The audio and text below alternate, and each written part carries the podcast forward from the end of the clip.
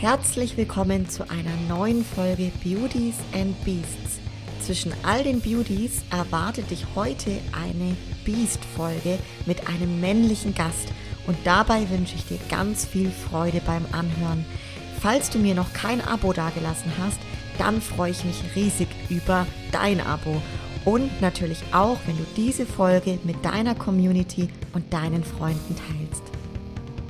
Ja, heute ist Weltmeisteralarm angesagt und ich darf den ersten deutschen Men's Physik Weltmeister hier im Beauties and Beasts Podcast bei mir begrüßen. Herzlich willkommen, Christian Heimdinger, und schön, dass du dir heute die Zeit nimmst. Ja, vielen Dank. Vielen Dank, dass ich dabei sein darf. Ist natürlich ähm, für mich auch ähm, ja in dem Sinne eine neue Situation, ähm, die ich noch nie bestritten habe mit so einem Podcast. Und ja, lass uns anfangen. Richtig cool. Du hast gerade schon im kurzen Vorgespräch gesagt, dass du noch nie einen Podcast gemacht hast. Und das hat mich ganz verwundert, ne? weil gerade so jemand wie, wie du, wir kommen da auch gleich noch dazu, ist mir halt immer schon sehr bekannt im Kopf in der Bodybuilding-Szene.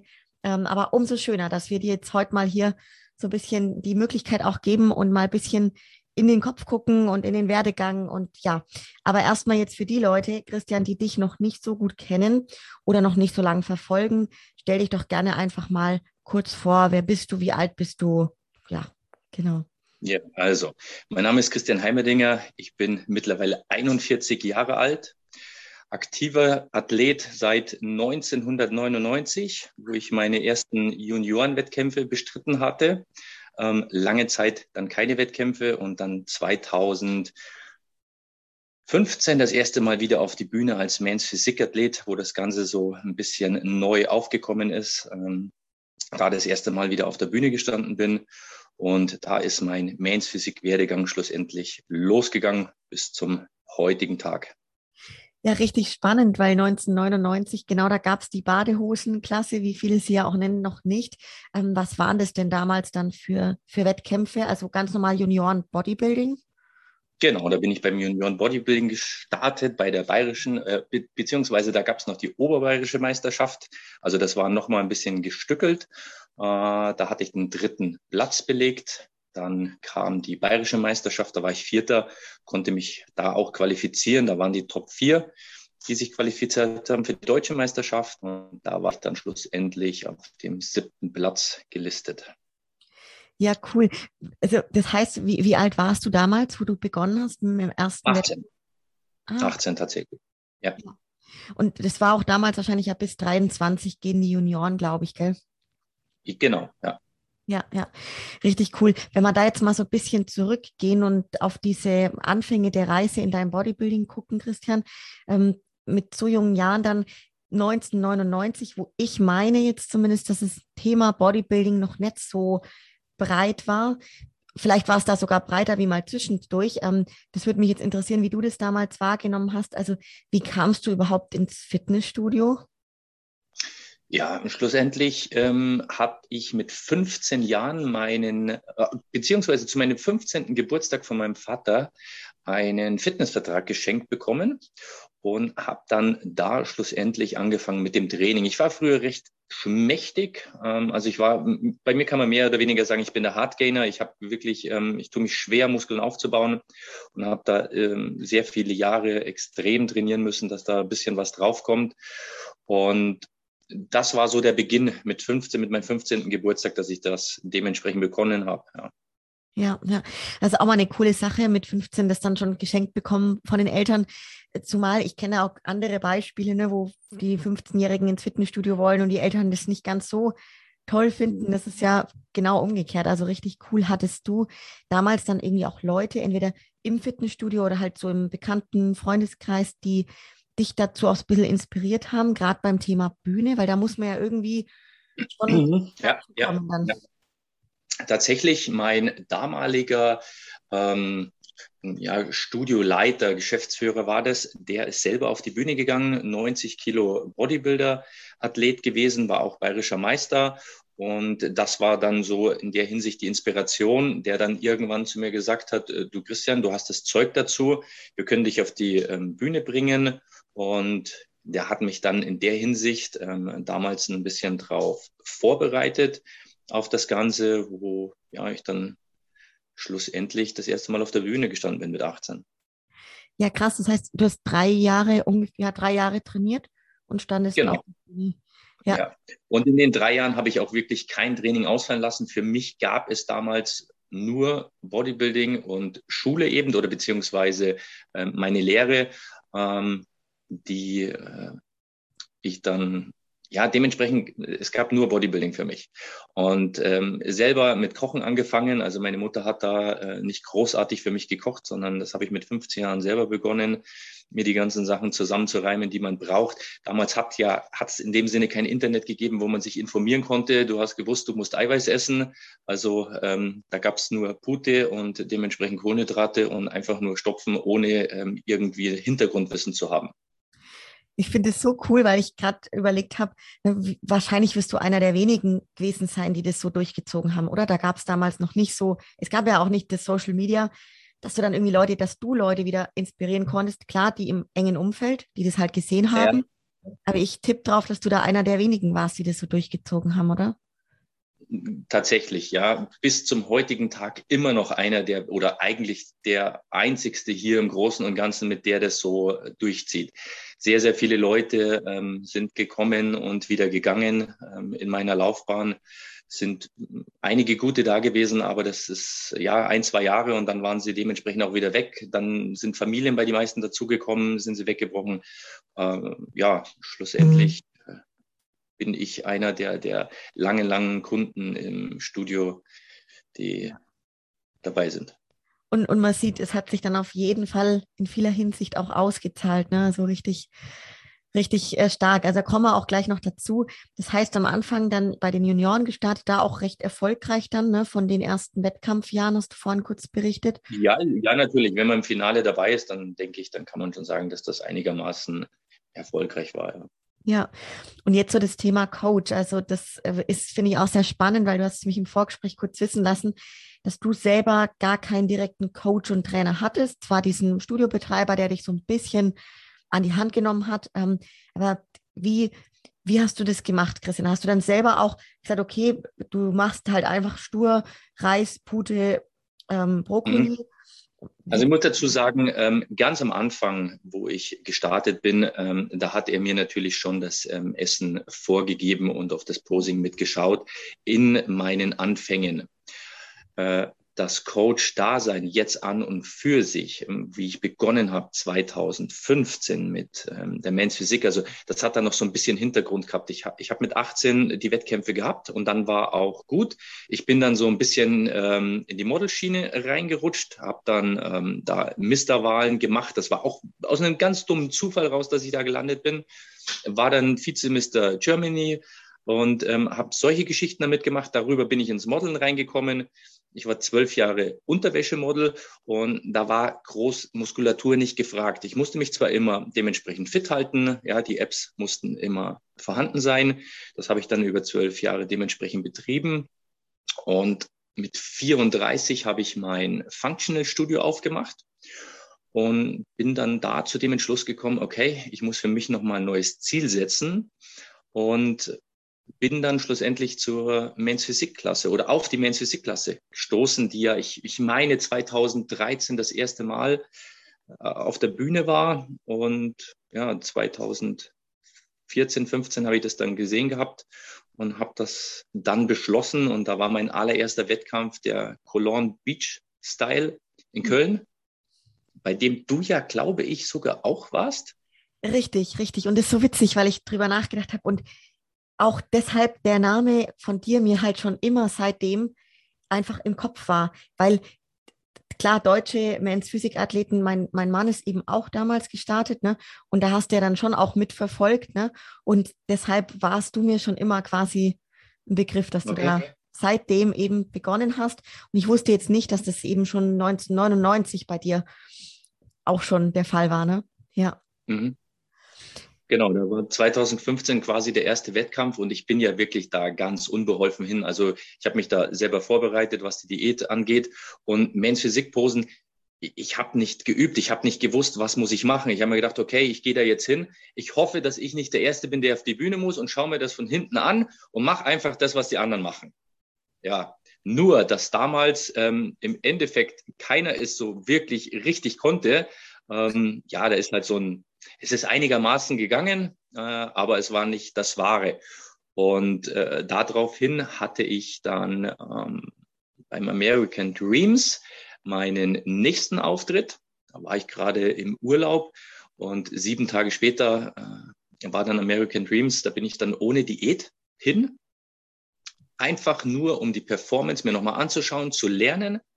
Bin dann da auch gar nicht ins Finale gekommen, praktisch nicht mal ins Semifinale, also Top 15 war ich nicht mit drinnen.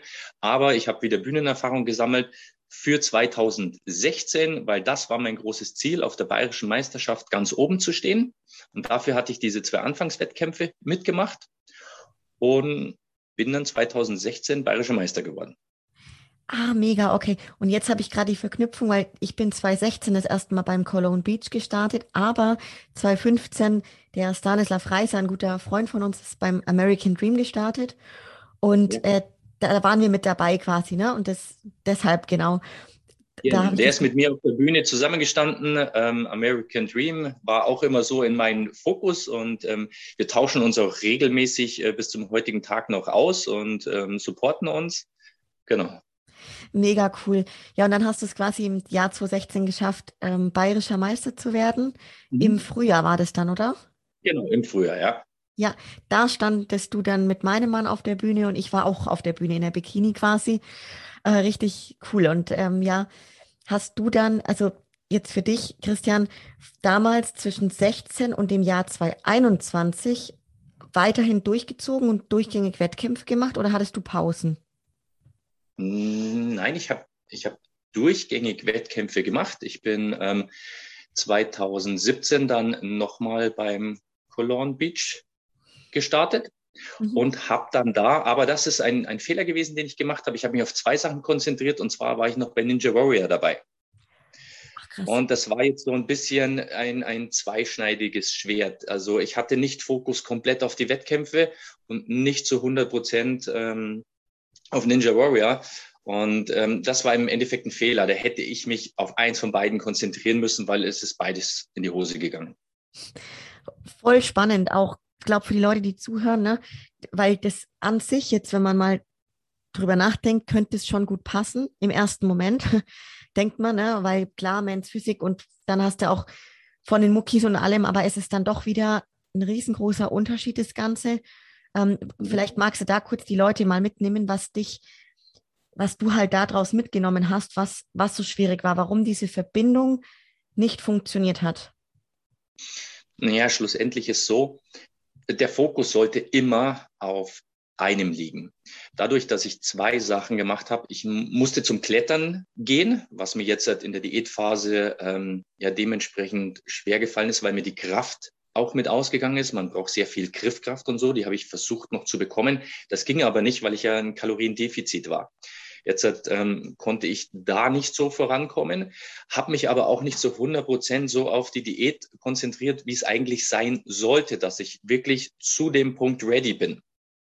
Und ähm, ja, von dem her war es dann eben so, dass beim Cologne Beach bin ich dann Fünfter geworden und für, für Ninja Warrior ist dann so gewesen, dass ich in der ähm, Vorrunde, ich war zwar im, in, in der Live-Show, ähm, aber ja, bin dann da äh, quasi am dritten Element oder so rausgeflogen. Mhm. Ja, ja, spannend. Also ich selber habe das mal probiert mit Fußball, Bodybuilding und Fußball zu kombinieren. Ich komme ursprünglich aus dem Fußball und ja, es war auch keine gute Idee, direkt mit einer Verletzung ist das Ganze dann ausgegangen und ähm, man merkt einfach, es gibt wenig Sportarten, die sich überhaupt gut kombinieren lassen und vor allem, wenn man es eben sehr ambitioniert angeht, wie du gerade sagst, ist es wichtig, sich auf eins zu konzentrieren. Ne? Ähm, jetzt auf jeden Fall. Voll. Letztes Jahr, ähm, Christian, da ist es dann passiert, 2021 war für dich wirklich unglaublich erfolgreich. Und da wollen wir jetzt auch so ein bisschen reingehen. Und du hast mich gerade wissen lassen, das ist ultra spannend, dass du im Endeffekt zwei Saisons gehabt hast, Frühjahr und Herbst. Und im Frühjahr bei der Ernährung, du hast überhaupt nicht getrackt. Also das wollen wir direkt mal jetzt ähm, vorwegnehmen. Wie, wie kam es dazu? Wie bist du da deine Prep angegangen? Also schlussendlich ist so, dass ich sehr, sehr viel an mir probiert habe. Aufgrund dessen, da ich vor vier Jahren auch schon mit dem Coaching angefangen habe von anderen Athleten und ich ähm, dementsprechend gewisse Sachen einfach ausprobieren wollte. Mm, ich kenne meinen Körper so gut, dass ich gesagt habe, okay, ich probiere jetzt eine Vorbereitung, ähm, die komplett relaxed ist, dass ich mich auch mehr auf meine Familie konzentrieren kann, dass ich mich nicht ähm, 100% essen, abwiegen, tracken, dies, das, ähm, Training etc., sondern dass es wirklich komplett locker ist und ich auch einen Kopf bei der Familie habe. Jeder, der ähm, dementsprechend diätet, weiß, wenn er trackt und sein Essen genau abwiegt, ähm, genau ähm, die Zeiten timet und so, das ist sehr, sehr anspruchsvoll. Es dreht sich im Endeffekt alles nur noch darum. Es ist so, wenn es irgendwo mit Freunden, Familie zum Essen hingeht, dann, ja, was esse ich jetzt? Äh, ich nehme mein Essen mit oder ich esse schon vorher dies, das. Das habe ich alles nicht gemacht. Ich habe komplett auf meinen Körper gehört. Und es hat zu 100 Prozent funktioniert, dass ich genau, ähm, okay, ich muss sagen, es, es war knapp, dass ich äh, zur Europameisterschaft andrehte. Sechs Wochen vor der Europameisterschaft hatte ich eigentlich noch abgesagt gehabt, ähm, weil ich gesagt habe, ich werde nicht fertig. Und habe dann die ähm, Margit vier Wochen vorher angerufen, ob ich noch starten kann. Es hat sich jetzt ähm, gut was getan und sagt sie, okay, ähm, du kannst noch mitfliegen, das passt. Und ja, ich war dann schlussendlich wirklich zwei Wochen vor der Europameisterschaft ready, dass ich dann da mhm. starten konnte. Aber es war so ein bisschen tricky. Ja? Und man muss auch sagen, wenn man sich selber vorbereitet, so wie ich das die letzten Jahre getan habe, ähm, kein Coach zur Seite hat, dass man den Blick im Spiegel nicht verliert. Das ist unheimlich wichtig, aber das ist das, was sehr viele nicht können. Sie können sich selber nicht einschätzen. Und das habe ich natürlich über die Jahre, ich weiß nicht, vielleicht hat das Model-Dasein das mit sich gebracht, dass immer die Form passen musste, habe ich ganz genau gewusst, Körperfettanteil, okay, so und so viel, ich schaue so und so aus. Ja, und das hat mich schlussendlich dann dahin gebracht, dass ich es ohne Tracken äh, gemacht habe. Und im Training äh, bin ich dann auch so gewesen, dass ich mehr oder weniger Freestyle trainiert habe. Ich habe keinen festen Trainingsplan gehabt, sondern ich bin nach Körpergefühl gegangen. Okay, ich habe ähm, Montag Rücken trainiert, der tut mir noch weh. Hm, ich setze das jetzt aus und gehe ins Brusttraining über. Also da habe ich wirklich immer darauf gehört, was mein Körper mir sagt. Und genauso ist es auch mit dem Essen gewesen. Das ist immer so Pi mal Daumen gewesen. Hat funktioniert. Mega cool. Und es ist so ein schönes Beispiel, weil ich würde sagen, es ist wirklich selten, Christian. Also ich höre das nicht so oft. Ne? Und der erste Punkt ist natürlich auch komplett jahrelang immer ohne Coach. Also auch, ich habe jetzt viele hier im Podcast und natürlich auch klar, die, die Szene ist irgendwo klein und man ist vernetzt, ne? Die wenigsten haben keinen Coach.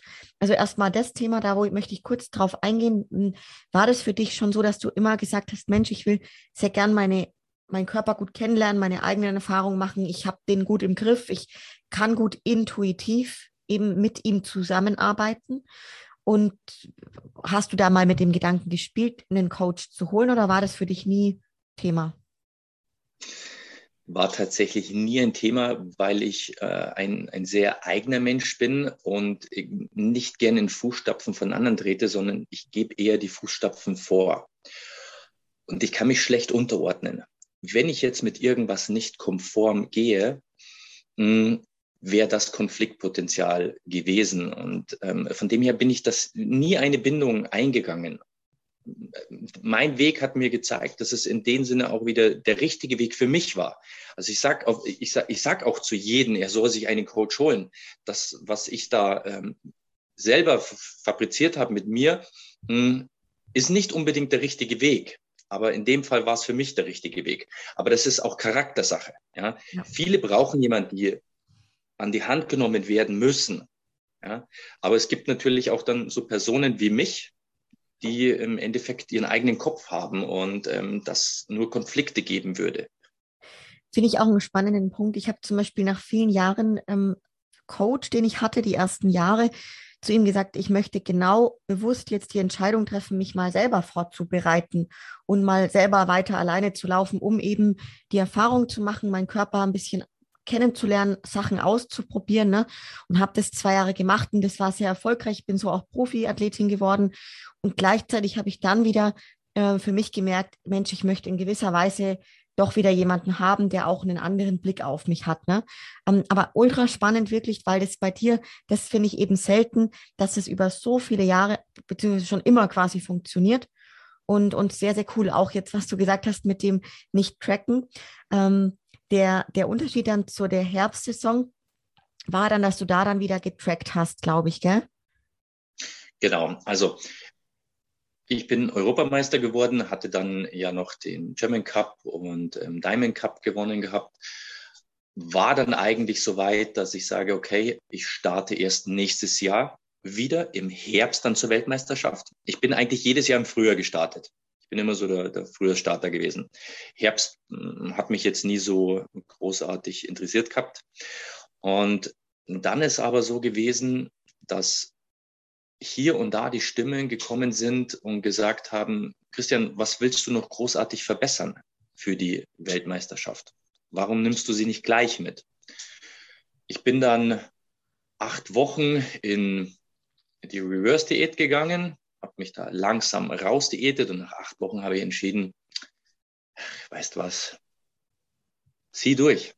Und habe dann aber tatsächlich, um mich noch diese Nuance zu verbessern, ich habe gewusst, es geht noch ein bisschen äh, was ab, habe ich dann tatsächlich mit Tracken angefangen und habe dann 100 Prozent den Fokus auf die Weltmeisterschaft gelegt. Also da habe ich dann auch nichts mehr den Zufall überlassen wollen.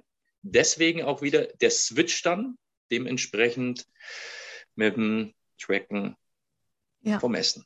Ja, ja, voll spannend. Auf jeden Fall, also ich kann es dann gut verstehen, dass man da einfach, dass du dann da diese gewisse Mehrkontrolle, äh, irgendwie Sicherheit, allein nur für den Kopf ist es dann, glaube ich, ein anderes. Das würde ich dann nicht ne? den Zufall überlassen, ja. Ab, absolut, ja. Richtig, richtig cool. Ja, und jetzt hast du es gesagt, du bist Weltmeister geworden, äh, Christian. Das ist schon echt ein Wahnsinn. Man muss es einfach sagen. Ich meine, ich habe hier schon den einen oder anderen Profi gegenüber von mir gehockt, äh, hocken gehabt, ne? Aber ich möchte es auch gar nicht vergleichen, weil im Endeffekt man, man kann nie sagen, was ist jetzt leichter und das ist eine brutal starke Leistung. Und die Leute, die dich noch nicht kennen, sollen mal aufs Profil schauen. Also äh, du hast schon, ich würde einfach sagen, für The Man's Physik wirklich wie in Stein gemeißelt, die das Paket, wo ich mir Man's Physik auch vorstelle. Ne? So. Und ähm, ja, auf jeden Fall, da wollen wir jetzt mal kurz dazu kommen. Wie war denn das für dich, wo du diesen Weltmeistertitel ausgesprochen bekommen hast? Ähm, also ich würde da, ich würde da, glaube ich, erstmal bei der Europameisterschaft anfangen, ja. weil die Europameisterschaft war so das erste, das erste riesige Ding, was ich in 2021 gewonnen hatte.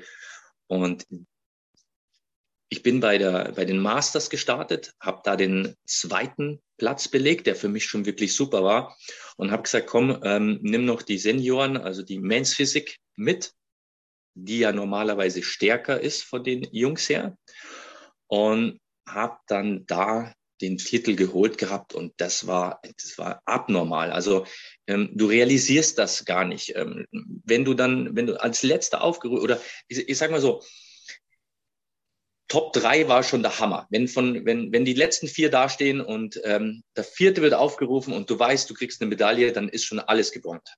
Ja? ja? Und dann als Letzter da oben zu stehen, dann die deutsche Hymne zu hören und dann in der Mitte zu stehen, da drückst du die Tränen raus. Das, ist, das war unbeschreiblich und man konnte, oder ich, ich kann es immer noch nicht direkt in, in Worte fassen, was man, was man da fühlt. Also das war zwei Wochen danach hatte ich das noch nicht ganz realisiert. Das ist wirklich peu à peu gekommen mit jedem Gespräch, mit jedem, der dir gratuliert hat. So ist das losgegangen. Und nachdem ich Europameister geworden bin, habe ich gewusst, okay, ich bin gut und ich kann Weltmeister werden. Ich habe dann auch gewusst, wer von den anderen Athleten noch mit startet. Bin ja dann im Vorfeld äh, auf den Diamond Cups noch mit gewesen aber immer nur mit 90 Prozent Form. Also da hatte ich noch nicht alles ausgereizt, weil wirklich der Fokus auf der, auf der Weltmeisterschaft gelegen ist. Und da ist dann der Bright ähm, Easy mitgestartet, der ja auch den ähm, Weltcup, äh, die, die, Welt, äh, die Weltrangliste gewonnen hat. Hat er so, ich weiß nicht, 15 Diamond Cups so ungefähr gewonnen. Und gegen den habe ich dann tatsächlich äh, zweimal den zweiten Platz gemacht. Und ich habe gewusst, dass er dann dementsprechend auch auf der Weltmeisterschaft steht. Dann der Europameister auf der Weltmeisterschaft steht und Platz zwei und drei auch noch mit dabei stehen. Also es waren dann wirklich Hochkaliber, die dementsprechend mit mir da wieder oben gestanden sind. Ja, ähm, Vorbereitung, Fokus war dann nur auf der Weltmeisterschaft und wie dann Platz vier aufgerufen wurde, das war der Europameister. Platz drei war dann der Weltranglisten Erste. Ähm, dann war es für mich eigentlich schon fast klar, ich habe das Ding. Und dann war es so, ja. Krass. Das waren pure Emotionen, ja. Ja, das, das glaube ich. muss ich noch dazu sagen, meine Familie war ja mit dabei. Das heißt, meine Tochter, die äh, mittlerweile 14 Jahre alt ist, äh, es war genau in den Herbstferien, die ist dabei gewesen und das ist gigantisch. Voll schön. Also da will ich auch später nochmal kurz drauf eingehen, weil man das bei dir, wenn man dich so ein bisschen verfolgt, auch sieht, wie die Family da so mit dabei ist, ne? Und einfach das richtig schön ist, also dass die da so diesen Support auch ja. dir geben, ne? Und ähm, das ist natürlich was ganz Besonderes, wenn die bei dem Moment mit dabei waren. Hast du dann für dich danach, wo das irgendwann so ein bisschen angekommen ist, auch gesagt, gut, jetzt geht es dann auf jeden Fall weiter. Ich will dann auch dieses Jahr noch die Weltmeisterschaft mitmachen? Oder wie kam dieser Entschluss bei dir? Also im Endeffekt ist tatsächlich so gewesen, ähm, eine Stimme hat gesagt, wo willst du dich noch verbessern? Und das war dann so der ausschlaggebende Punkt, wo ich sage, ja, okay, warum soll ich jetzt noch ein Jahr durchziehen? Mhm ich habe zwar meinen Athleten immer abgeraten davon, zwei Saisonen hintereinander zu starten, weil oftmals ist die zweite Saison dann die schlechtere. Äh, ich habe mir aber dann meine Bilder und Videos angeschaut und dementsprechend, ich habe gesehen, es geht noch was. Ich war nicht zu 100 Prozent fertig. Und das war so dann der, der ausschlaggebende Punkt, wo ich sage, okay, ich kann noch was rausholen. Und ich habe es rausgeholt. Wenn man sich die Bilder äh, anschaut oder auch die, die Videos, die ich bei YouTube hochgeladen habe, einmal von der Europameisterschaft und einmal von der Weltmeisterschaft, sieht man auch dementsprechend den Unterschied, diese, diese Nuance, die es dann schlussendlich ausgemacht hat. Ja, ja. Ist auch gerade ein richtig guter Punkt, weil ich finde, bei dir, wenn man das jetzt auch verfolgt und auch anhand der Bilder auf Social Media guckt, irgendwie deine, deine Form wird und wurde im Alter nach wie vor immer besser bei den Wettkämpfen. Na, jetzt bis zum Ende hin. Das ist echt krass. Also, wenn man da ein Auge für hat und sich ein bisschen damit auskennt, auf jeden Fall würde ich das jetzt von meiner Seite aus so beurteilen. Und ähm, war, war das vielleicht also auch, weil das ist ja nicht immer der Fall, ja. Manche werden im Alter halt auch nicht besser, sondern ganz im Gegenteil. Und trägt vielleicht da bei dir auch das dazu bei, dass du gesagt hast, du bleibst definitiv in dieser Mans Physik Klasse und machst zum Beispiel nicht wie jetzt ein Men's Physikathlet, der irgendwann in die offene Bodybuilding geht, einen riesen Aufbau, wo du, keine Ahnung, 15, 20 Kilo hochgehst, das Gewebe dehnt sich wieder mhm. aus, wieder runter und so weiter. Ähm, plus, du musst jetzt nicht, keine Ahnung, 300 Kilo Kniebeuge rumheben und so weiter, ähm, dass das schon auch irgendwo damit reinspielt? Ja, also bei mir ist schon immer so gewesen, ich wollte jetzt nie diese Muskelberge anhäufen. Und bei mir ist es ähm, immer auf wirklich die Gesundheit ausgelegt gewesen, auch was die Gewichte angeht. Ich habe nie so viel Gewicht bewegt, weil es für die Mans Physikklasse jetzt schlussendlich gar nicht so ausschlaggebend ist. Also man kann sich wirklich auch mit, mit weniger Gewicht hinformen. Und das habe ich schlussendlich bewiesen. Ich habe immer an meinen Defiziten gearbeitet.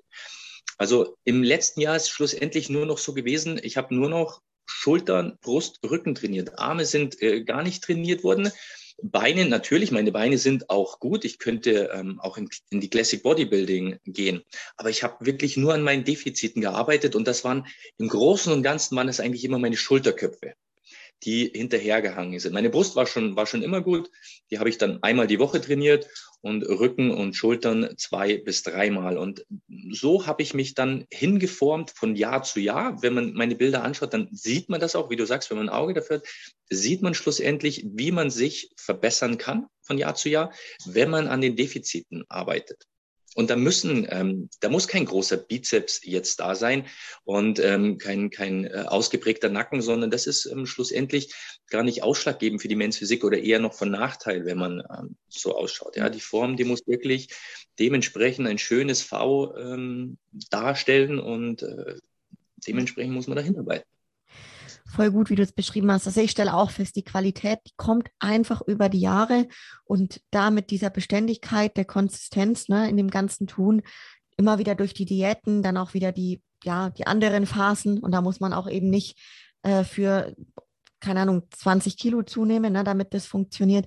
Ähm, ist, genau. ist ein richtiger Punkt, ja. Und hast du dann für dich, Christian, auch klar definiert, du bleibst in der Men's Physik Klasse, also es war für dich nie zur Frage gestanden, gehst du mal in eine Klassik-Physik-Klasse zum Beispiel? Ja. Ähm, nein, ist nie zur Frage gestanden. Also Men's Physik, die habe ich für mich gefunden, eben 2014 und ist bis zum heutigen Tag dabei geblieben. Und ich würde auch, wenn ich ähm, weitergemacht hätte, ähm, was ich aber nicht mache, dann wäre ich auch immer in der Men's Physik geblieben. Ja. Also äh, wäre ich Vize-Weltmeister geworden, hätte ich definitiv noch ein Jahr dran gehangen, um Weltmeister zu werden. Finde ich richtig cool. Ja, mega. Geil. Ähm, sehr, sehr ehrgeizig auf jeden Fall. Was man bei dir definitiv sieht auf den Bühnenbildern, dass du schon beim Auftritt richtig Spaß auch hast auf der Bühne und so halt so richtig strahlst. Und das ist auch jetzt so eine Frage an dich. Ähm, bist du selber so eine, ich sag mal, so eine richtige Rampensau oder wie, wie, wie würdest du das einschätzen? Also ich würde sagen, dass mein großer Vorteil war oder ist, dass ich jahrelang gemodelt habe und auf Knopfdruck funktionieren muss. Das hat man sich über die, weil egal ob ich schlecht drauf war, ob es mir nicht gut ging, ich musste für das Foto in dem Moment funktionieren. Und äh, du kannst mit Bauchschmerzen dastehen und du musst lächeln es kann was Schlimmes in der Familie passiert sein, du musst lächeln. Es, äh, du kannst schlecht drauf sein und du musst lächeln. Und ähm, das ist schlussendlich das gewesen, was ich kann. Und ich fokussiere mich vor der Bühne. Wenn ich auf der Treppe stehe, dann gehe ich kurz in mich. Und wenn ich auf die Bühne gehe, ist mein Lächeln da und ich lege es erst wieder ab, wenn ich die Treppe wieder runtergehe. Das ist richtig gut. Auch ein guter Tipp für die aktiven Athleten da draußen, die zuhören. Das ist so enorm ja, wichtig, ne? Ja. Ich habe das ähm, gerade äh, vorgestern am Samstag äh, in einem Posing-Seminar, das ich mit der Sarah zusammengegeben hatte, habe ich das den ganzen Athleten und Athletinnen natürlich mit auf den Weg gegeben. Da gab es ganz viele feine und kleine Tipps. Es waren auch ähm, deutsche Meister mit dabei, die mir das Feedback gegeben haben, dass sie noch einiges mitnehmen konnten an den Tipps die ich ihnen gegeben habe. Also ja, man, man kann nicht auslernen, ja, sage ich mal. Ja, voll, bin ich, bin ich voll bei dir. Und jetzt nach diesem, diesem mega erfolgreichen Jahr, äh, Christian, hast du entschlossen, die aktive Wettkampfkarriere zu beenden und ich sage jetzt mal in Rente zu gehen. Ähm, wie, wie kam es dazu? Erzähl mal so ein bisschen, wie der Entschluss gekommen ist. Naja, schlussendlich muss ich sagen, muss man an die Sache auch mit Köpfchen rangehen. Wenn man sich ein Ziel setzt und das Ziel erreicht, dann kann man ein höheres Ziel sich setzen. So, das habe ich äh, schlussendlich getan. Nach dem Bayerischen Meisterschaft war das erste deutsche Meisterschaft. Dafür habe ich drei Anläufe gebraucht drei Anläufe gebraucht, um äh, deutscher Meister zu werden. Ähm, dann ist es eben weitergegangen zur Europameisterschaft und ja, schlussendlich die Weltmeisterschaft. Und dann ist ja noch so gewesen, ich habe ja auch noch den Overall geholt bei die Weltmeister. Und im Endeffekt, es geht von dem her nicht mehr höher. Natürlich könnte ich die Brocard anvisieren, aber ich muss auch sagen, muss ehrlich sein, ich bin 41. Wo soll ich da noch hin? Wie lange soll ich mit den Jungen noch mithalten? Ja, das geht nicht mehr lang. Das wären vielleicht noch ein, zwei Jahre gewesen, wo ich die hätte ärgern können. Äh, aber ich muss sagen, wenn ich einmal ganz oben stehe, dann sollte man wirklich so viel Köpfchen haben und sagen, okay, bis hierhin und nicht weiter. Ich trete als Weltmeister ab und ich werde immer Weltmeister bleiben. Würde ich jetzt weitermachen und wäre ich vielleicht sogar nochmal bei der Weltmeisterschaft angetreten und wäre dann nur auch wenn es gut ist, Zweiter oder Dritter geworden. Das hängt dir immer irgendwo nach. Weil dann sagst du, okay, dann probiere ich es nochmal und dann wirst du plus Vierter oder Fünfter. Und so wird sukzessive schlechter. Und ähm, du bist dann, glaube ich, nicht mehr so zufrieden, wie ich es jetzt bin. Ich kann immer zufrieden sein mit dem, was ich erreicht habe. Und das Voll ist schlussendlich schön. das Wichtigste, die Zufriedenheit ähm, im Leben. Absolut, ich bin da voll bei dir. Ich finde es voll schön, wie du das beschrieben hast. Ich glaube, sonst rennst du da echt irgendeinem Ziel jahrelang hinterher und ja, in Unzufriedenheit. Ne? Das ist, ich kann das, ich kann es sehr gut nachvollziehen. Tatsächlich habe ich damals, wo ich meine Profikarte gewonnen habe, auch mit dem Gedanken gespielt. Ähm, ja, ich war keine 41 und es hat auch ähm, dazu geführt, dass ich ja noch Wettkämpfe gemacht habe, aber äh, ich muss halt sagen, ich hätte das nie geglaubt, dass ich halt eine Profikarte bekomme und das war für mich Überforderung und ich wusste erstmal gar nicht, was ich da tun soll und deswegen war das so ein Gedanke für mich, ne? so hey, ist ja cool jetzt Profi zu sein, aber jetzt ist gut ähm, und aber ich kann dich da also sehr, sehr gut nachvollziehen und was mich noch interessiert dabei, Christian, ist, mh, hm, ging, fiel dir das jetzt sehr schwer oder hast du Momente, wo du schon so ein bisschen traurig bist, du sagst, boah, irgendwie, so irgendwie juckt es mich schon unter den Fingern oder? Nein, tatsächlich nicht. Also ich bin vom Kopf her eigentlich immer ziemlich gut eingestellt, muss ich sagen, wenn ich mir was vornehme. Und wie ich da oben gestanden bin und den Titel gewonnen habe, war für mich klar, ich genieße das bis hierhin und nicht weiter. Und äh, ich habe keine Sekunde jetzt im Nachhinein, also das letzte halbe Jahr daran gedacht, da noch weiterzumachen, weil jetzt sind neue Ziele gesteckt. Und die neuen Ziele sind schlussendlich, den nächsten deutschen Meister zu stellen, vielleicht den nächsten Europameister bis hin zum Weltmeister. So, das sind so die Ziele, die ich mir vornehme, was ich gerne mit meinen Athleten schaffen möchte. Und jeder, der coacht, oder jeder, der Athlet war und dann coacht und die ersten Wettkämpfe mit seinen Athleten gewonnen hat, weiß, es ist, als wenn man selber da oben steht. Also ich fieber da unten so mit, wie wenn ich selber da oben gestanden bin und gewonnen habe. Ja? ja. Und ich habe natürlich auch schon das Glück gehabt, die letzten ähm, zwei bayerischen Meister in der Muskularphysik zu stellen. Und da weiß ich das ganz genau vom Gefühl her, wie das ist. Und es ist genauso schön, wie wenn ich da oben stehe. So fieber ich damit.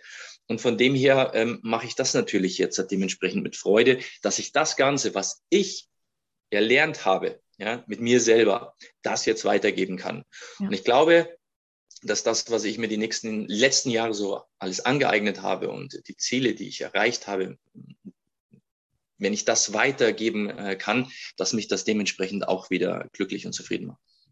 Absolut. Ich glaube, dass wenn man was gibt, dass es kommt einfach so viel mehr zurück. Also bin ich, bin ich voll bei dir.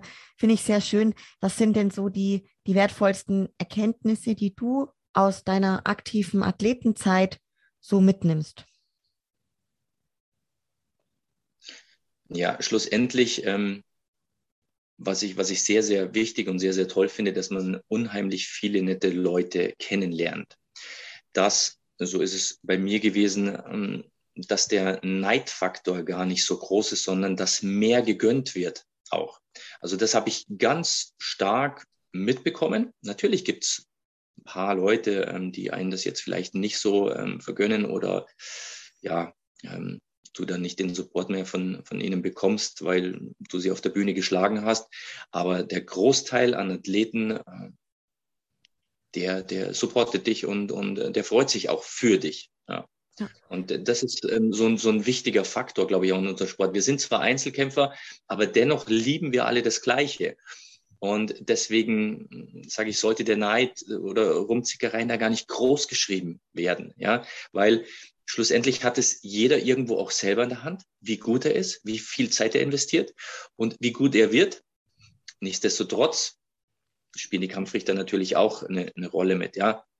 Und das ist bei mir auch ähm, teilweise so gewesen, wenn ich verloren habe und mal nicht so gut war, dann konnte ich das sehr gut abhaken, habe das Ganze reflektiert und habe geschaut, dass ich noch besser werde, dass man mich nicht ich sage mir jetzt gegenüber von den anderen abwerten kann, sondern dass man mich vor die anderen dann schlussendlich stellt. Ja, ja.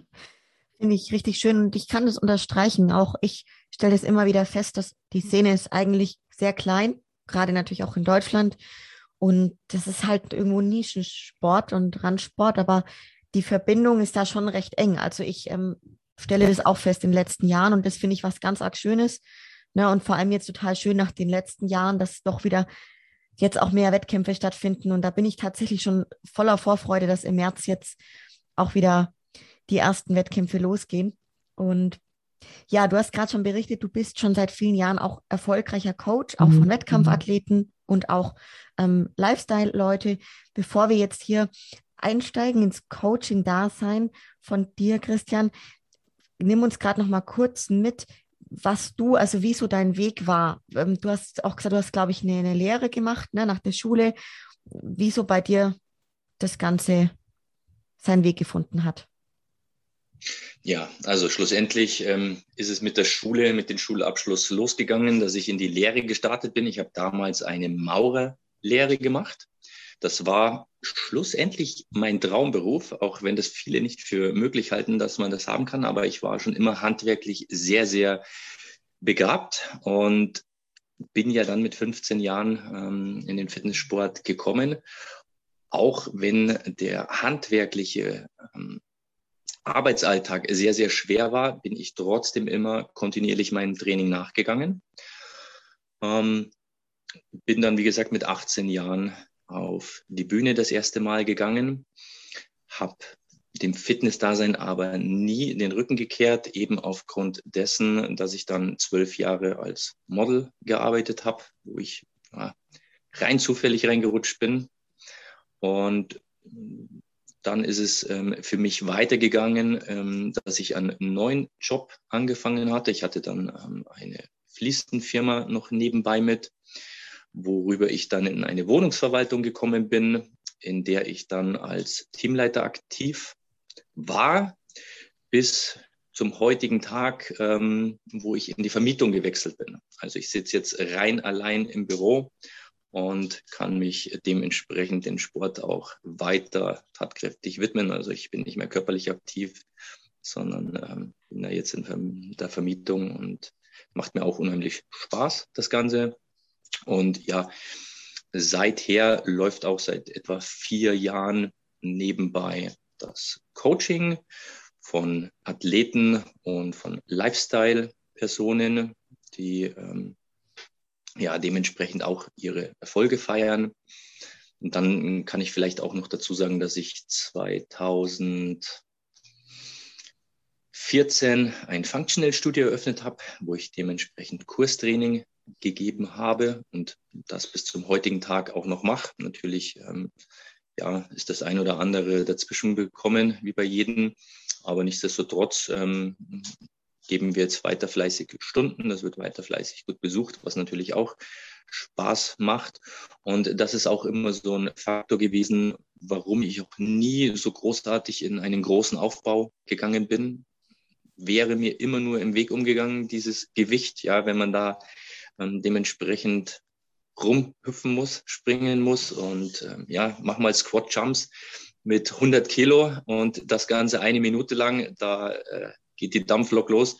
Das habe ich dementsprechend nicht gebraucht. Also ja, von dem her war nie großartig der Aufbau. Also ich bin nie über meine 93, 94 Kilo gekommen. So, das war dann mal ja. das Höchste, aber das war dann auch wirklich gut. Ja, Mehr muss ja. das nicht sein. Ja. Cool ist, ist quasi jetzt, äh, Christian, äh, von, von deinem jetzigen Alltag zu dem Alltag, wo du jetzt letztes Jahr aktiv auch dich auf Wettkämpfe vorbereitet hast, gibt es da Unterschiede oder ist es an sich ganz mhm. ähnlich, mhm. wie du es angehst? Also ähm, ich muss vielleicht noch dazu sagen, dass ich 2019 eigentlich schon mal dem Bühnensport den Rücken gekehrt habe mit dem deutschen Meistertitel. Deutscher Meister war mein großes Ziel. Wie gesagt, ich habe drei Anläufe gebraucht und habe das dann schlussendlich geschafft. Ähm, einmal Platz vier, Platz zwei und dann eben 2019 den deutschen Meistertitel. Und das war's dann auch für mich. Ich habe das Ganze offiziell auch in der Zeitung äh, gesagt und äh, meiner Frau mehr oder weniger äh, versprochen. Dann ist aber ja unser toller Virus gekommen und hat natürlich erstmal unser Functional Studio lahmgelegt und schlussendlich ist dann so gewesen, was sollte ich jetzt mit dieser Zeit, und das war unheimlich viel Zeit, wir sind jeden Abend in dem Studio gestanden und haben Kurse gegeben, zwei, drei Stunden lang. Und die Zeit habe ich jetzt zur Verfügung gehabt. Ja, zwei Wochen lang war das mal okay. Aber dann nach zwei Wochen Coaching ähm, hast du gesagt, und jetzt? Ich bin trainieren gegangen in der Zeit, wo wir geschlossen haben. Und habe trainiert und habe trainiert und trainiert und dementsprechend ist auch der Aufbau vorangeschritten, konnte mich mehr aufs Essen konzentrieren, hatte nicht mehr so viel Stress in Anführungsstrichen, ja, unseren sportlichen, gesunden Stress. Und dementsprechend ist die Form immer besser geworden. Und dann habe ich zu meiner Frau gesagt, weißt du was, ich glaube, ich mache noch die Europameisterschaft. Und dann sagt sie, ja, wenn du Lust hast. Ja, dann habe ich das schlussendlich ähm, im November entschieden dass ich da auf Diät gehe. Im Dezember ist dann losgegangen. Und dann sind wir da gelandet, wo wir jetzt schlussendlich sind. Finde ich gerade irgendwie ein passendes äh, Beispiel dafür, dass hinter jeder, ja, ich will nicht sagen jetzt Rückschlag oder irgendeiner Hürde, aber auch wieder irgendeine Chance sich verbirgt, ne? Und du die halt perfekt genutzt hast, da einfach Gas gegeben hast und dann, ey, was dabei rausgekommen ist. Also richtig schön, dass es dann bei dir so gelaufen ist. Und ähm, cool. Jetzt, um so ein bisschen auf den Alltag noch zu kommen bei dir, Christian. Ich ähm, will nämlich gerne noch so darauf eingehen, weil du ja auch im Online-Coaching ähm, aktiv bist und Coaching generell ja schon seit vielen Jahren und sehr erfahren auch, ne? Ähm, was ich halt feststelle im Coaching, das kann, wenn man will, ein 24-7-Job sein kommt immer darauf an, wie man das Thema dann auch für sich angeht. Ne? Ähm, mhm. Jetzt bei dir vor allem, ich wirklich großen Respekt auch. Du hast dann auch so noch deinen Job, dann gibst du noch Functional-Kurse, dann hast du deine Tochter, du hast eine Frau. Also man fragt sich manchmal so, okay, wie machst du das in 24 Stunden? Ähm, ja, wie wichtig ist denn da für dich so ein Zeitmanagement, eine gute Organisation und gern, gerne gib auch da mal so einen Einblick in deinen aktuellen Alltag. Mhm. Das werde ich tatsächlich sehr oft gefragt, wie ich das immer alles unter einen Hut bringe. Vor allem, weil die Familie ähm, da auch so gut funktioniert. Und ich glaube so, das ist auch der, der Schlüssel, dass meine Frau und auch meine Tochter dementsprechend hinter mir stehen mit dem, was ich mache. Ähm, ich habe meinen Fulltime-Job als ähm, in der Vermietung eben, der Wohnungsverwaltung. Ja, das ist der, der eine Aspekt. Dann habe ich das Functional Training, unser, unser Gym, mit dem wir selbstständig auch noch sind. Und das betreiben wir aber wirklich zusammen als Familie. Das heißt, meine Frau gibt auch die Stunden mit. Ich bin selten allein. Sie trainiert entweder mit oder sie gibt die Stunden und ich bin mit dabei. Und genauso ist meine Tochter da reingewachsen. Ja, die ist im Endeffekt mit ihren Hausaufgaben ist sie im Gym gesessen. Ich habe sie nie großartig angespornt, dass sie da mitmacht, weil ich habe gewusst, wenn man ähm, ja dementsprechend die Kinder zu irgendwas zwingt oder die Eltern das so vorgeben, dass die Kinder davon Abstand nehmen, mal im äh, Alter, umso größer sie werden.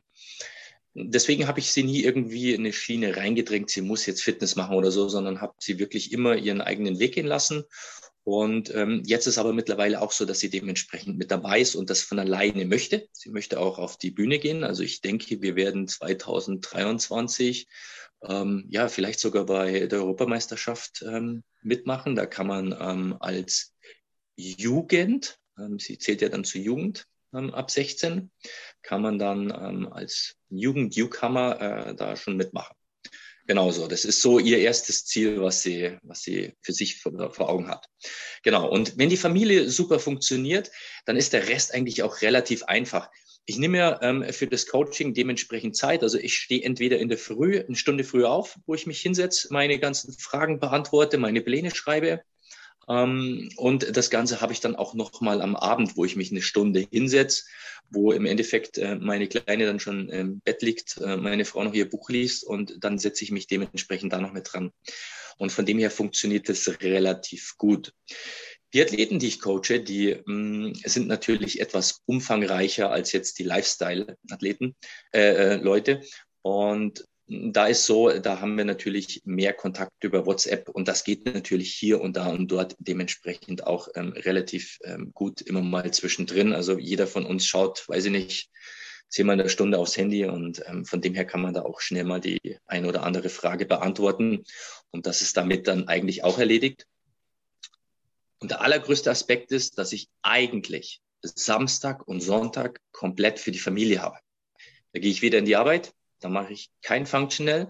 Das Einzigste, was ich mache, ist, dass ich meinen ganzen Athleten ihre Formchecks ähm, abnehme und ähm, dementsprechend ihre Fragen noch beantworte. Und das geht in der Früh um 7 Uhr los, da stehe ich auf und bis um 10 und dann ist das auch alles durch und dann ist Family Time. Finde ich richtig geil, also auch wie ihr das hinkriegt ne, als Family und es ist ein ganz tolles Beispiel und auch ähm, klar, ich habe jetzt nicht die Riesenfamilie, also zwar ein Mann, aber keine Kids oder so, bin aber schon dafür, also was, was du jetzt auch sagst, mit dem, dass das Fundament quasi, das, ja, das muss da sein, das muss passen, das muss im Einklang sein und dann kannst du alles andere darauf aufbauen. Und das ist richtig geil, wie ihr das eben als Familie ähm, auch gemeinsam macht, weil was ich immer festgestellt habe, ähm, ist, man hat ja dann auch gemeinsam die Zeit, sei es jetzt gemeinsam ins Training zu gehen, ne, zusammen was zu tun oder dann eben hier zusammen eure Kurse zu geben, ähm, wo ihr gemeinsam Zeit verbringt. Und das ist ja auch was richtig Tolles, wenn man sonst sehr busy ist und jeder macht und tut und so, ne? Dass man da dann im Endeffekt zusammen diese Sachen angehen Das ist kann. im Endeffekt der Schlüssel, dass es nicht zweigleisig ist, dass ich nur mein Fitness mache und sie meinetwegen irgendein anderes Hobby hat, dann würde das so nicht funktionieren und harmonieren. Definitiv nicht. Also das funktioniert auch wirklich nur, wenn zwei am gleichen Strang ziehen und das Gleiche auch lieben, sage ich mal. Ja. ja. Und in der Vorbereitungszeit ist bei mir auch so gewesen, ich bin ähm, teilweise um halb sechs Uhr schon zum Trainieren gegangen, dass ich im Nachhinein ähm, dann dementsprechend auch noch Zeit für die beiden habe. Ja, voll. Also das sieht man, ne, wie gut du dann da organisiert, strukturiert rangehst und eben entsprechend dann halt auch früher deinen Tag starten lässt, damit halt alles reinpasst in, in den Tag. Ne? Genau. Da muss man aber dann vielleicht noch dazu sagen, wenn ich so ähm, früh trainiere, der Schlaf ist wichtig, das für alle.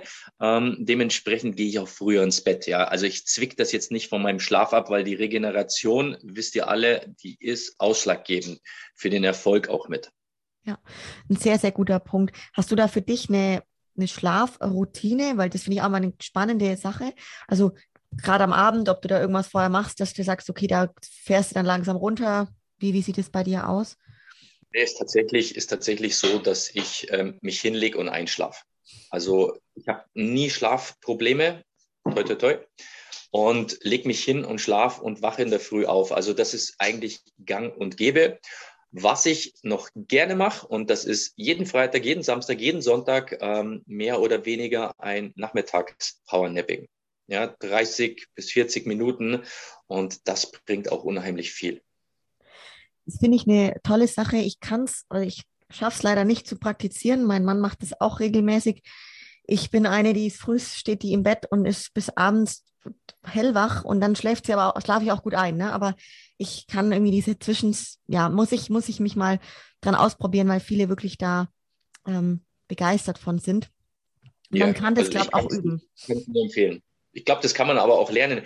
Aber ähm, das ist bei euch Frauen oft wichtig, dass ihr vom Kopf her abschalten könnt. Ja. Und dann muss man in diesem Moment wirklich alles stehen und liegen lassen und nicht noch, ja, ich muss jetzt hier noch das machen und noch das machen, sondern wirklich diese halbe Stunde bis 40 Minuten gehören jetzt mir. Ja? Und am Anfang schläfst du vielleicht gar nicht ein oder schläfst bloß 10 Minuten ein. Aber das wird von Mal zu Mal besser. Ja, ja, voll der gute Tipp.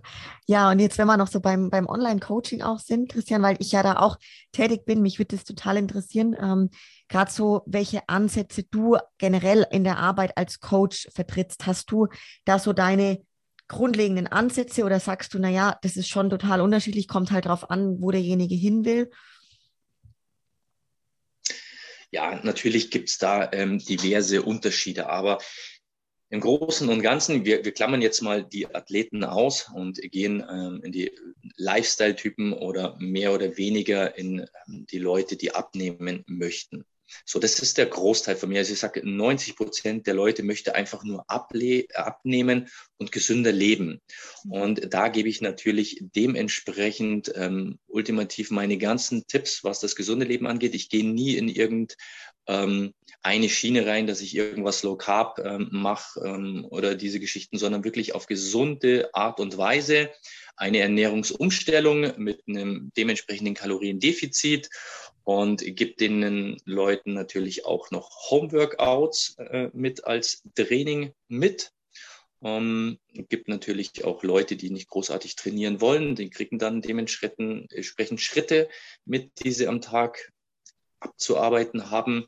Und so funktioniert das wirklich super. Und äh, ich habe durch und durch gute Resonanzen. Ich meine, du hast auch gerade heute wieder ähm, jemanden von dir gezeigt, der sehr schön abgenommen hat.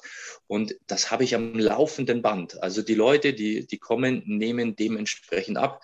Mein ältester ähm, Kunde ist aktuell 59 und der möchte nochmal ähm, in Anführungsstrichen so ausschauen wie ich.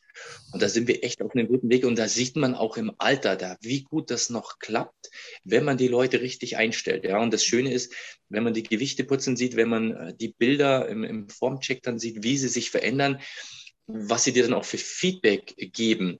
Ähm, ich, ich lasse mir auch Blutbilder geben, wie sich das Ganze dann verbessert. Ja, wenn dementsprechend die Leute dann Medikamente schlussendlich weglassen müssen, wenn der Arzt das okay natürlich äh, gibt, ähm, Blutdrucktabletten etc., äh, solche Sachen wegfallen, weil sie sich eben gesünder und besser ernähren. Und ähm, ja, das, das ist der ausschlaggebende äh, Punkt, warum ich das mache. Und ähm, Finde ich, finde ich richtig. Was ich mit Spaß und, und, Freude mache, ja.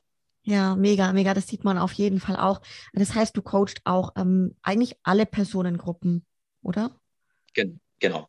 Ich, ähm, das, das rührt vielleicht auch noch daher, das Coaching betreibe ich ja mittlerweile auch schon seit 15 Jahren. Es sind natürlich immer wieder Leute zu mir gekommen über die Jahre hinweg. Du Christian, ich möchte auch so ausschauen wie du, kannst du mir helfen? Und dann hat man das immer so gemacht, immer Tipps mit an die Hand gegeben. Das eine ist zum anderen gekommen, man hat sich weiterentwickelt, man hat sich weiter reingelesen. Und ähm, ich gebe natürlich dementsprechend auch Tipps, was sie sich für Vitamine nehmen sollen, um einfach den Vitamin D3-Spiegel hochzuhalten. Erkläre ihnen die Sachen, um den Körper zu entgiften. Warum, wieso, weshalb ist das Ganze gut? Und äh, von dem her, wenn Leute ähm, mit Müdigkeit äh, zu kämpfen haben und, und, und, ähm, da habe ich mich dann mehr oder weniger noch mit drauf spezialisiert, weil Leute bei mir im Functional Training zu mir gekommen sind, sie möchten noch mit abnehmen und habe dann immer den einen oder anderen mit an der Hand genommen, der hat diese Probleme gehabt, daraus habe ich gelernt, der hat diese Probleme gehabt, daraus habe ich gelernt und so habe ich die Körpertypen immer besser kennengelernt und mittlerweile ist so, ich sehe jemanden vor mir und weiß, okay, da muss ich das und das machen. Ich sehe diese Person, da muss ich das und das machen. Und so, das sind die Erfahrungswerte, die dieses jahrelange Coaching dann dementsprechend mit sich bringt und jetzt zum heutigen ähm, Zeitpunkt auch die Erfolge äh, mit sich bringen. Bei jedem für sich. Ja, finde ich richtig schön.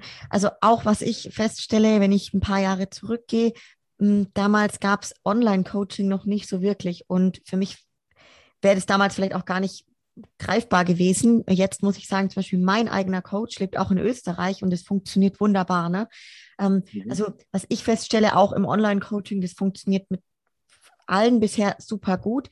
Natürlich auch dann, wenn die Leute wirklich, ja, halt umsetzen ne? und auch selber wirklich committed sind, das mhm. anzugehen. Also klar, da wird es sicherlich immer mal wieder jemanden geben, der das dann gewisse Zeit durchzieht und dann wieder äh, schleifen lässt. Sind, ne? das sind, ja, das sind Eintagsfliegen. Äh, da spielt vielleicht der, der psychologische Hintergrund ähm, noch eine, einen, einen großen Aspekt. Also ich rede auch sehr viel mit die Leute. Ähm, dementsprechend im, im Vorgespräch wissen Sie schon, auf was Sie sich einlassen. Und Sie kriegen von mir jetzt nicht nur schriftlich als Nachrichtenfeedback, sondern ich spreche Ihnen die Nachricht.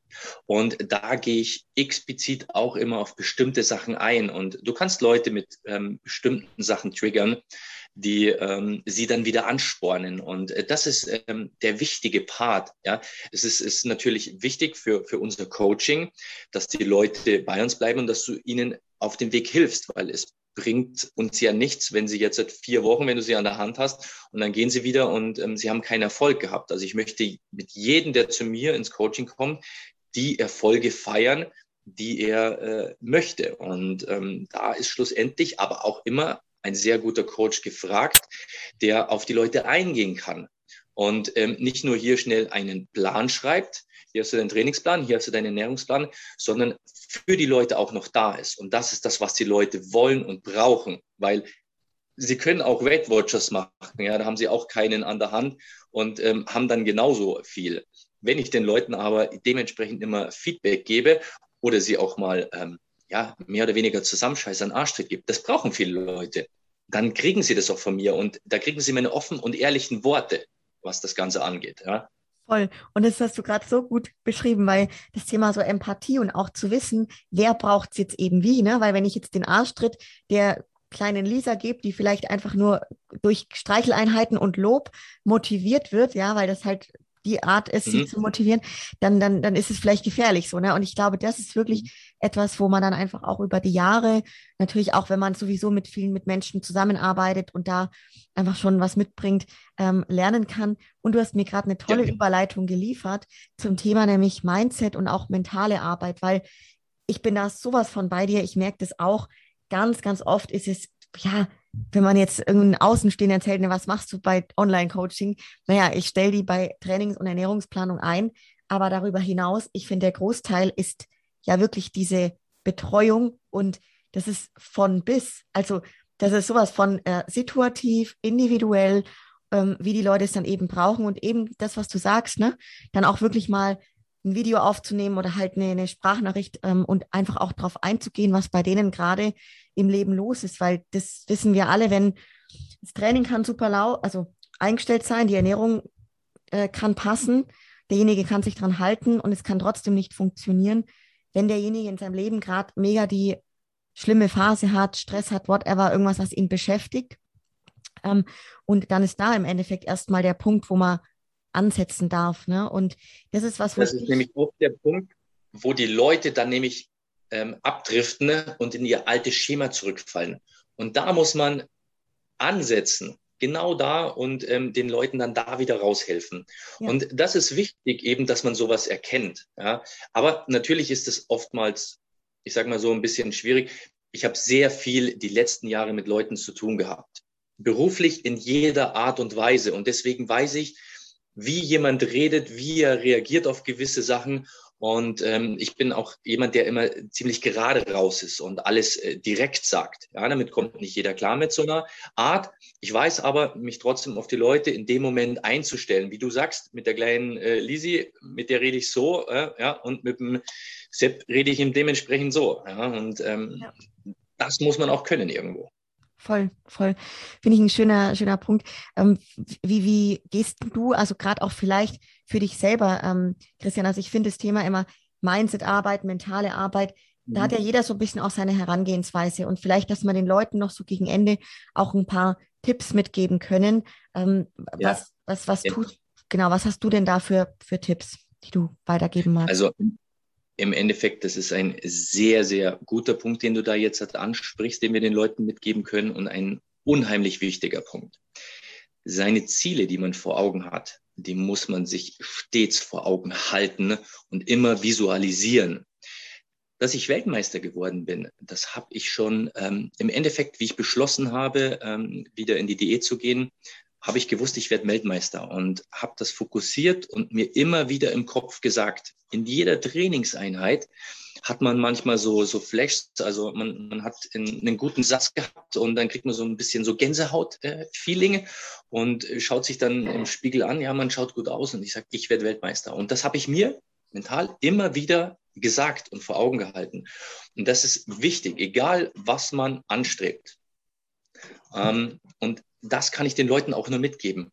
Eure Ziele immer wieder fokussieren, das Universum bestimmen. Hm. Viele glauben nicht an sowas, aber das kann man tatsächlich tun und machen. Also wenn ich mir was vornehme, und das kann ich laut aussprechen, das sage ich zu meiner Frau, das sage ich zu meiner Tochter, pass auf, das und das, und es geht in Erfüllung, solange man es sich immer wieder positiv vor Augen hält. Ja.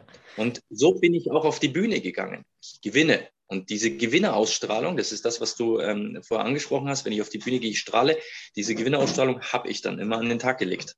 Ja, richtig geil. Also finde ich toll. Ich habe letztens auch so eine Ziele-Challenge mal in meiner Facebook-Gruppe und dann auch in Instagram geteilt, weil ich das eben auch als sehr sinnvoll erachte und eben jeden Morgen meine Ziele aufschreibe. Gerade einmal natürlich für das komplette Jahr, so ne, die zwei Säulen vom Leben, was sind jeweils meine Ziele. Und genauso aber habe ich auch zum Beispiel so ein Tagesjournal, wo ich halt früh reinschreibe, abends reinschreibe. Und ähm, das machen jetzt einige auch. Und ich finde es eine ganz, ganz tolle Sache, gerade wie du auch sagst, die Ziele immer wieder zu visualisieren, sich wegen mir irgendwo hinzukleben, Vision Board, wie auch immer. Ja, Ähm, ultra, ultra wichtig. Sehr, sehr schön. Jetzt kommen wir zum Ende, Christian. Ähm, Gerade auch darfst du gerne nochmal Werbung machen für dich, für dich als Coach, wo man dich findet. Genau, hau einfach mal raus. Wenn jemand sagt, der will mal bei dir im Functional oder so vorbeikommen oder so, wo bist du? Genau. Also schlussendlich ähm, bin ich wie auch du Online-Coach und dementsprechend kommen darüber die meisten Leute zu mir. www.christianheimerdinger.de ähm, findet ihr mich, aber ihr könnt gerne auf meine Instagram-Seite gehen und da ist die Webseite auch verlinkt. So, diverse Ziele. Also wenn du abnehmen möchtest, wenn du gecoacht werden möchtest als Athlet, dann kannst du dementsprechend zu mir kommen. Wir führen ein Gespräch miteinander und schauen, was deine Ziele sind, um die dann dementsprechend zu, äh, zu verfolgen. Ich habe viele Leute, die zu mir kommen, die schlussendlich einfach nur abnehmen wollen und dann doch ähm, athletisch ausschauen möchten, also die nächsten Ziele dann verfolgen. Das könnt ihr gerne auch auf meiner Instagram-Seite anschauen. Ähm, da stelle ich immer wieder Leute ähm, dar, die dementsprechend ihre Ziele erreicht haben oder dann darüber hinaus noch was erreichen möchten. Ja, und ähm, ich betreibe das Ganze, wie gesagt, seit mittlerweile 15 Jahren. Das Coaching jetzt die letzten Jahre ähm, ja, vermehrt oder, oder noch intensiver als wie früher. Das hat im Endeffekt das Online-Coaching mit sich gebracht. Da auch wieder das Thema, die eine Tür schließt sich, die andere Tür öffnet sich. Und hätte ich mir früher auch nie vorstellen können, dass ich sowas mache. Ich wollte auch immer nur eins zu eins Coaching machen, aber ich sehe, das funktioniert wirklich, wirklich super. Ja, richtig schön. Also ich blende auch unten alles ein von dir. Ne? Die Leute können dann auch gerne einmal mal draufgehen. Und ja, bin sehr, sehr gespannt, wie es jetzt bei dir vor allem weitergeht, auch mit den Athleten. Vielleicht sehen wir uns mal bei der ein oder anderen Meisterschaft. Ich habe jetzt auch die, meine ersten Athleten im Frühjahr. Und für alle, die da mit dabei waren heute, lieben Dank und wir freuen uns, wenn ihr uns ein Feedback da lasst. Und dann bis zum nächsten Mal. Ciao, ciao. Genau. Ciao.